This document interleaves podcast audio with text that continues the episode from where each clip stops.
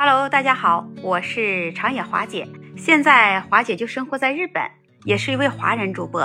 那每天啊，我就会来跟大家聊一聊网上最热的事儿。那无论是国外的事儿，还是国内的事儿，只要是我们聊的这件事儿啊，对我们有帮助，有知识涵养，我们还可以从这中间来借鉴一些经验，为自己所用。那么今天华姐就来跟大家聊一聊，华姐在网上看到一个很搞笑的视频。在这个视频上呢，呃，就有一个人啊，他去上医院去看医生去了，就问医生，现在被感染了，也就是阳了，他有什么症状？然后这个医生就跟他说，现在一般的人阳了后，第一件事儿，呃，是发朋友圈。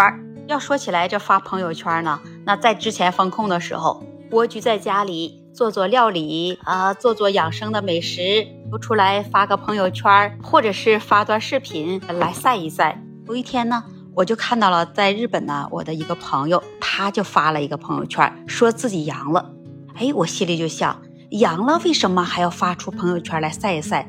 我是国内的家人看到了，那他不是在为你担心吗？且我这个朋友啊，每天他都会更新他的朋友圈，他说自己如何没有做好防护，如何是感染的。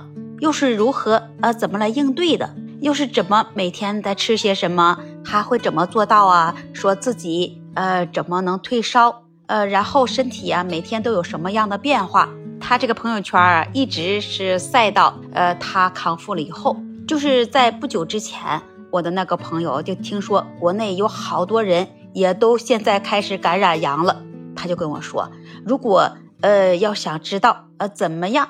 才能保护好自己，或者是用什么方法能快速退烧？你每天吃什么能快速啊？才能提高你的免疫力？他说我之前在朋友圈已经晒过了，也分享了经验了。如果是之前看到了我发朋友圈的这些家人和朋友，都会对他们有一个很好的帮助。也许是经过了这三年，病毒也真的没有那么可怕了。也就像专家说的那样，现在叫新冠感冒了。致病率也没有那么强了。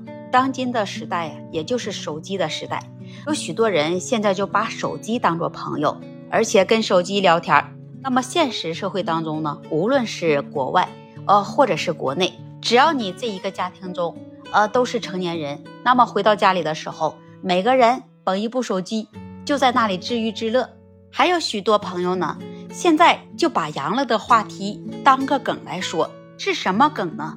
说把这个新冠毒株给它分型了，因为人的本身体质它就不同，所以你感染阳了以后，身体的状况那也就不同。有的晒朋友圈，那有的晒视频，千奇百怪，各种猪。比如说有些人他高烧到三十九度以上了，忽冷忽热啊，他说我是发烧猪。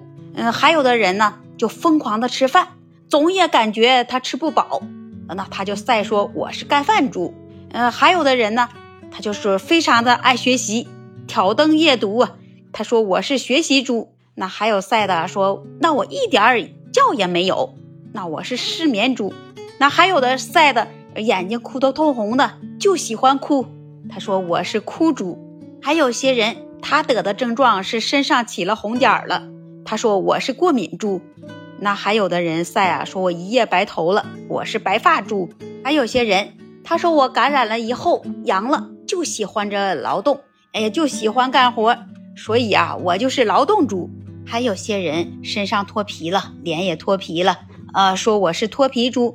还有些人发视频，呃，晒说我是文曲猪。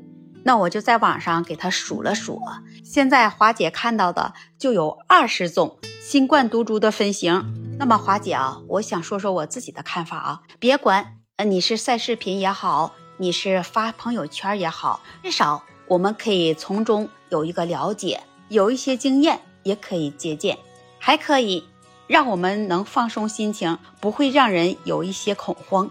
即使阳了，也不会有更多的压力。所以说，华姐觉得晒视频、晒圈儿只有利没有弊。对此你会怎么看呢？欢迎在评论区留言跟华姐互动，也欢迎关注订阅华姐的专辑。那这期节目华姐就跟你分享到这里了，我们下期节目再见。